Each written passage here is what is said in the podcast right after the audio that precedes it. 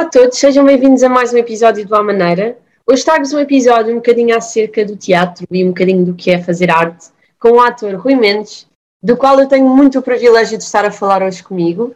E, como vocês podem saber, é um ator que tem uma vasta carreira nas várias áreas, tanto do teatro como do cinema, da televisão, passando um bocadinho pelas bragens, e penso que será muito pertinente então esta conversa que nós iremos ter.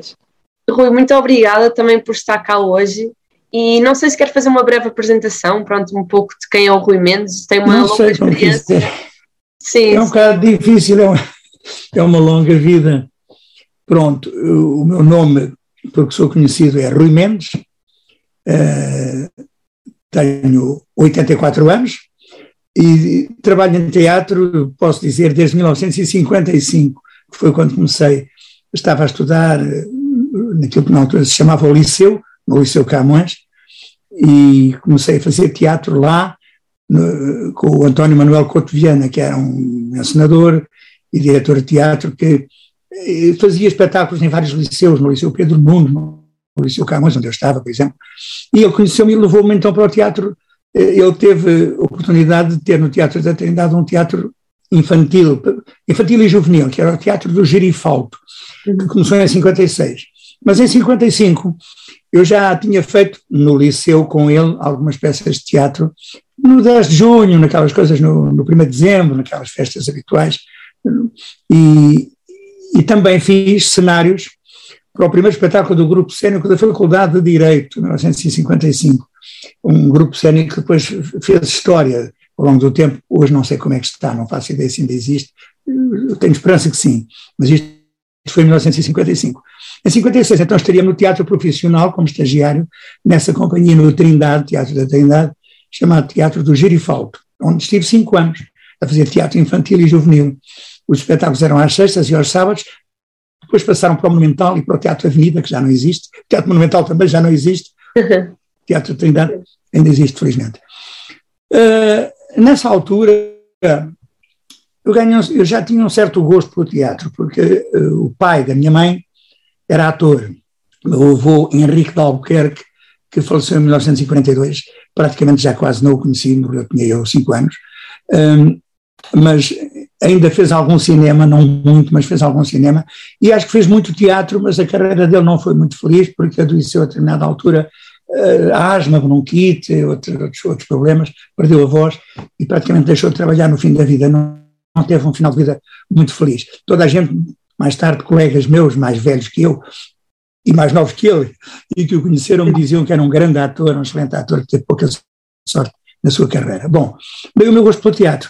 Eu vivia em Coimbra, onde nasci, porque o meu pai, por motivos profissionais, minha família estava toda praticamente radicada em Lisboa, mas o meu pai, por motivos profissionais, para melhorar as suas condições profissionais, foi transferido para Coimbra, era empregado bancário. E em Coimbra eu nasci e vivi até aos 10 anos aos 10 anos vim viver para Lisboa, estudei no Liceu Camões, sempre com muito gosto por teatro. Os meus pais, aos 5 anos, levavam-me a ver teatro. Vinha às vezes de Coimbra no comboio da noite estreias de teatro em, em Lisboa com 5, 6, 7 anos. Eh, não havia proibições para as idades e eu com 5, 6 e 7 anos adorava ir ao teatro. Às vezes até à revista do Parque Mayer. Vi muitas estreias da revista. Eh, e a partir do Teatro do Gerifalto, eh, comecei a ser conhecido, a, ganhar, a continuar o gosto que eu tinha pelo teatro.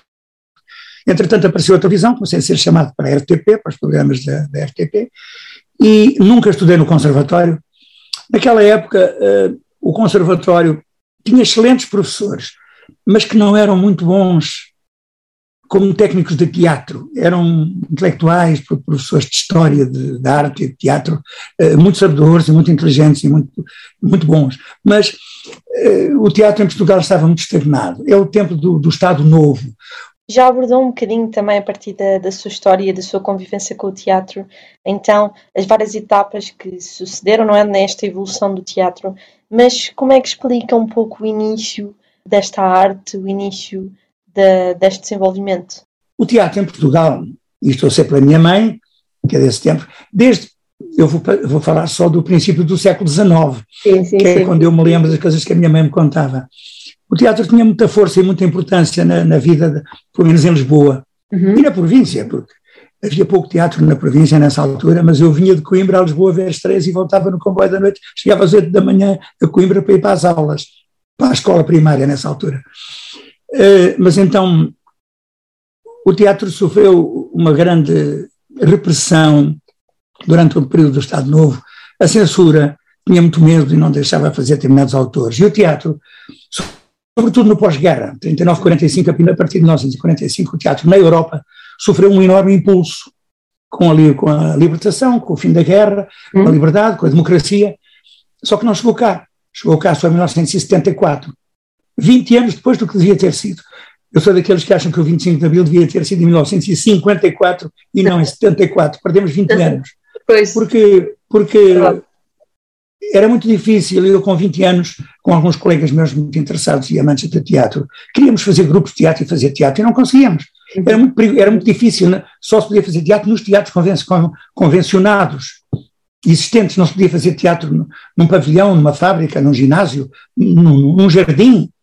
Era proibido, não se podia fazer. E depois os autores que fervilhavam para essa Europa fora, por esse mundo fora, sobretudo eu estou a falar do mundo ocidental, Europa e América, e América do Sul também, América do Norte e do Sul, eh, fervilhava o teatro a partir do pós-guerra.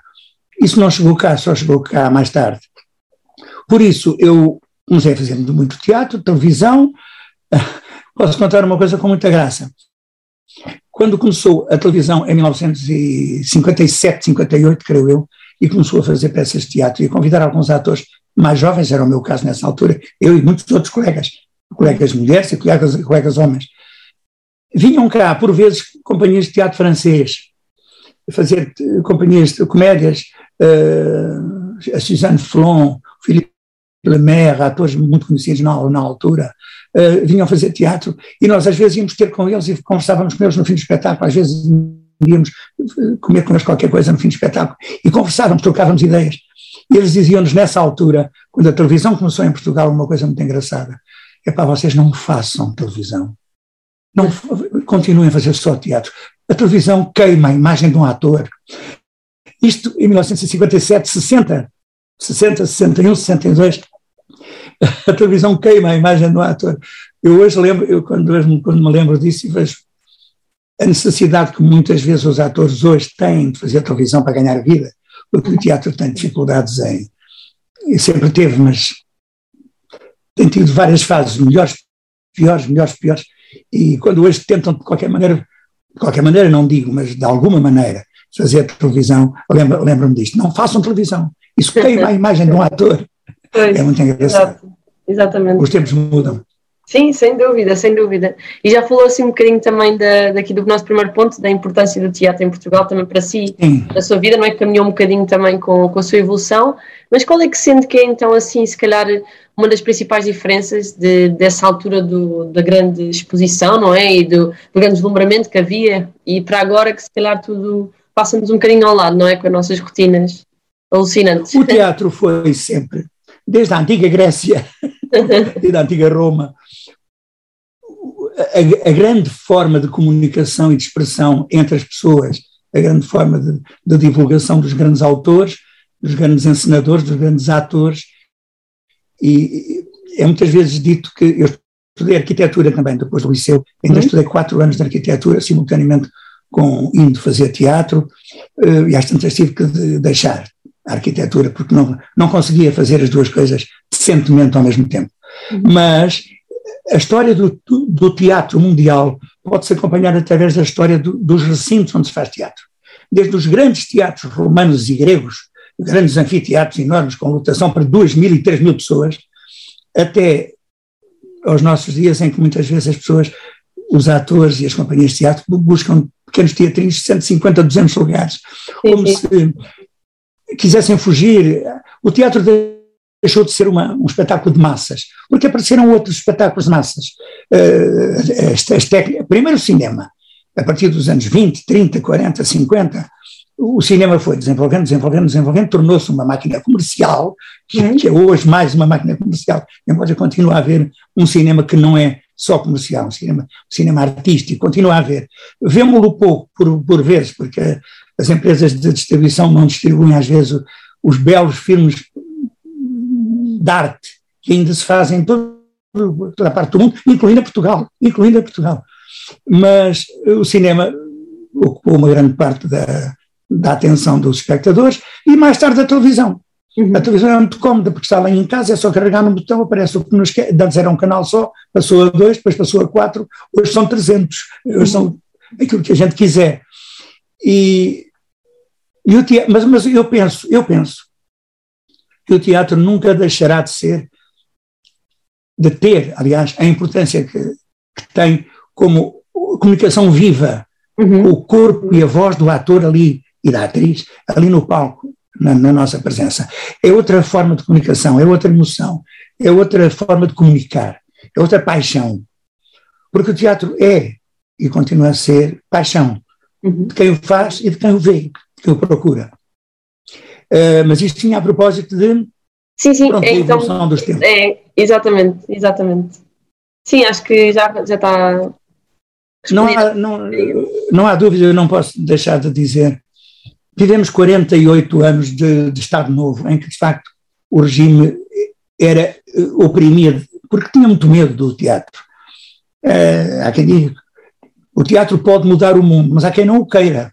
há quem não queira que isso aconteça. Não muda o mundo. O teatro Sim. não muda nada, mas ajuda, alerta, estimula, não só através do que diz, como através da forma, como diz, através da, da, da formação artística da criação artística, do desenvolvimento da, das capacidades de entendimento e de fruição, fruição de uma, de uma arte, como há outras, como há a pintura, como há a literatura, como há a música, o bailado, a ópera. O, a ópera é teatro.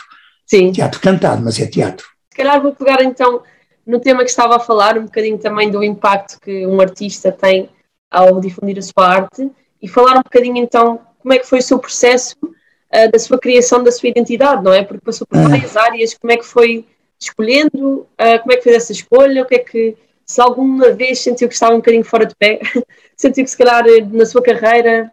Há uma coisa interessante, diga, há uma coisa que eu acho interessante, nessa altura, quando eu comecei, a partir do final dos anos 50 e nos anos 60 e depois 70, mesmo antes do 25 de Abril, portanto, nós todos, eu e a minha geração, atrizes e atores, ninguém pensava em fazer uma carreira, em, em trepar na vida, subir na vida, fazer, ser conhecido, ser famoso, que é uma coisa que a partir de certa altura se começou a, a instalar através das revistas e das entrevistas, através dos programas de televisão especiais para isso. Ninguém queria ser famoso, ninguém queria fazer uma carreira, queria queríamos comunicar, tínhamos o prazer de estar em cena e a fazer e a dizer um texto interessante, que pensávamos que interessava às pessoas e que achávamos que interessava, e interessava, a maior parte das vezes. Não quer dizer que não houvesse um caso ou outro em que não interessava muito. Pode acontecer, há falhanços em todo lado, em, em todas as profissões, em todas as atividades, coisas menos conseguidas. Mas eh, nós gostávamos de. Nós tínhamos o prazer de estar com os outros através do teatro, e depois através do cinema, e depois através da televisão a primeira televisão que se fez era em direto, a gente não sabia a reação do público, porque era, a peça era transmitida em direto. Nós não havíamos, nós, eu fiz dezenas e dezenas de peças de teatro que nunca vi, porque não, depois começou a haver uma forma de registro, e hoje há muitas peças dessas do, dos anos 60 que estão registadas em telecinema, que se chamava telecinema, em filme, e que depois foram digitalizadas e hoje podem ver algumas, mas há dezenas e dezenas que nunca mais se verão na vida. Agora, eh, a, a maneira como nós entrávamos, havia o conservatório, foi a, grande escola de teatro durante muito tempo, que, como já disse, em relação à, capacidade de ensinar teatro não era muito feliz, não era muito importante. A maioria de nós não frequentou o conservatório. Alguns frequentaram, não tinham outra forma de contactar com colegas, com amigos, com outras pessoas que gostavam de teatro eh, eu fiz teatro através do teatro, através do António Manuel Cotiana, que me, dirige, que me convidou para o Teatro Xerifalto, teatro juvenil e infantil, e depois para a televisão, e depois algum cinema, a partir dos anos 70 e, e 60 mesmo. E, e fui sendo conhecido e fui, foram-me convidando, eu e muitos colegas meus. Hoje em dia é diferente. Hoje em dia há escolas de teatro. Hoje em dia, uma pessoa que queira ser atriz ou ator, tem várias escolas, além da Escola Superior de Teatro e Cinema, que era o antigo conservatório. Curiosamente, depois fui, fui professor. Fui professor na Escola Superior de Teatro e Cinema sem ter sido aluno. Porque a minha experiência, enfim, o meu conhecimento, as minhas leituras, a gente vai lendo, lendo, lendo, aprendendo, aprendendo, e sempre que pode, vendo coisas feitas lá fora, ou indo a Paris, ou a Londres, ou a Berlim, eu nunca fui a Berlim, mas se eu pudesse, teria ido ver teatro, até a Madrid. Uh, e, e, assim se aprendia e assim se formavam os atores. Hoje em dia há várias escolas particulares e, e, não, e há a escola oficial, a Escola Superior de Teatro e Cinema, que funciona na Amadora. Uh, eu penso que ainda funciona bem, porque tem os professores que foram meus alunos aqui há uns anos e eu confio perfeitamente neles. Mas há uma história que eu posso contar que é muito engraçada. A evolução das coisas e a, evolução da, da, televisão e da notoriedade que os atores começaram a ter através da televisão eh, pode ser expressa pelo seguinte: eu, eu fui professor na Escola Superior de Teatro e Cinema desde 1980 até 2000, foi durante 20 anos, em que dava aulas todas as manhãs, depois à tarde ou à noite fazia teatro ou televisão ou cinema, mas dava aulas de manhã. Mas, e fiz parte muitas vezes do, dos, dos júris dos exames de admissão de rapazes e raparigas que queriam ser atores. E é muito curioso que em 1980, 81, 82, 83, os meus primeiros anos na escola, sobretudo raparigas, estavam lá a estudar teatro e não tinham dito em casa que estavam a estudar teatro. Lembro-me de uma aluna que, quando havia provas em que as famílias iam assistir, nunca estava ninguém da família dela. E eu perguntava: Olha lá, não vem os teus pais, a tua família? Eles julgam que eu estou em agronomia. Eles não sabem que eu estou no teatro, que eles não querem que eu, que eu seja atriz. Julgam que eu estou em agronomia e não estou.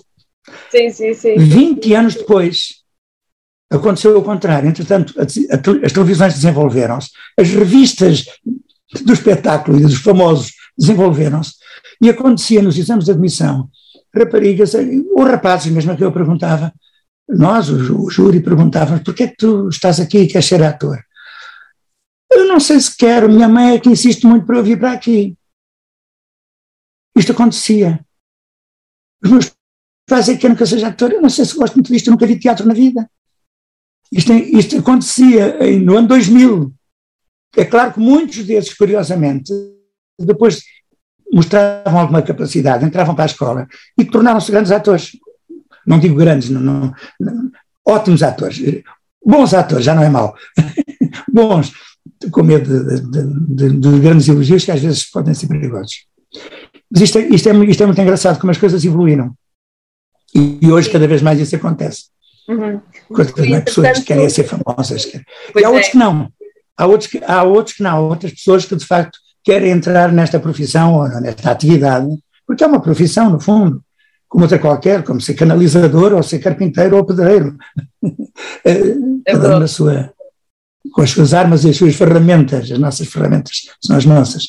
Uh, mas, de facto, há muita gente ainda que entra nisto ou quer entrar nisto por paixão e por generosidade.